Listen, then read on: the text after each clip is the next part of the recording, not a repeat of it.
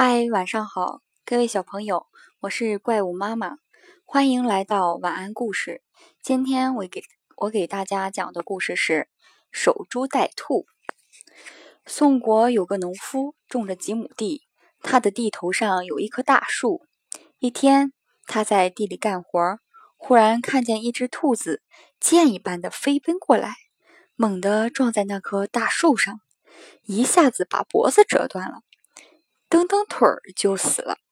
这个农夫飞快地跑过去，把兔子捡起来，高兴地说：“这真是一点劲儿没费，白捡了个大便宜，回去可以美美的吃上一顿了。”他拎着兔子一边往家走，一边得意地想：“我的运气真好，没准明天还会有兔子跑来，我可不能放过这样的便宜。”第二天，他到地里干活，也不干活了。这下只守着那棵大树，等着兔子撞过来。结果等了一天，什么也没有等到。他却不甘心，从此天天坐在那棵大树上，等着兔子来撞死。他等呀等呀，只等到地里的野草长得比庄稼都高了。连个兔子影也没有看到。好了，今天的故事就讲到这里了，小朋友们，明天见哦！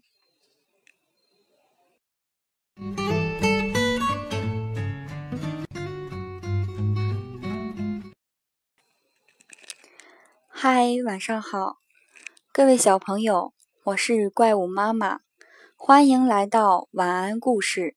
今天给大家讲的故事是守株待兔。宋国有个农夫种着几亩地，他的地头上有一棵大树。一天，他在地里干活，忽然看见一只兔子箭一般的飞奔过来，猛地撞在那棵大树上，一下子就把脖子折断了，蹬蹬腿儿就死了。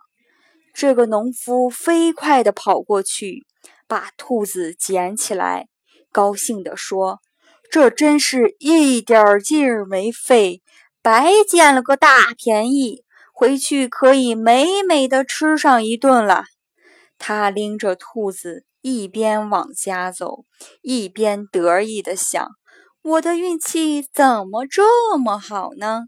没准儿明天还会有兔子跑过来。”我可不能放过这样的大便宜呀！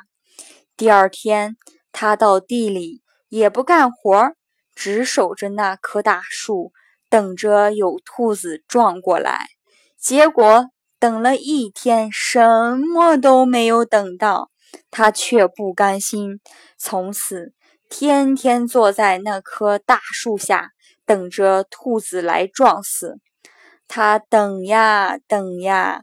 只等到地里的野草长得比庄稼都高了，可是连个兔子影也没有再见到呀。今天的故事就讲到这里了，小朋友们，明天见哟。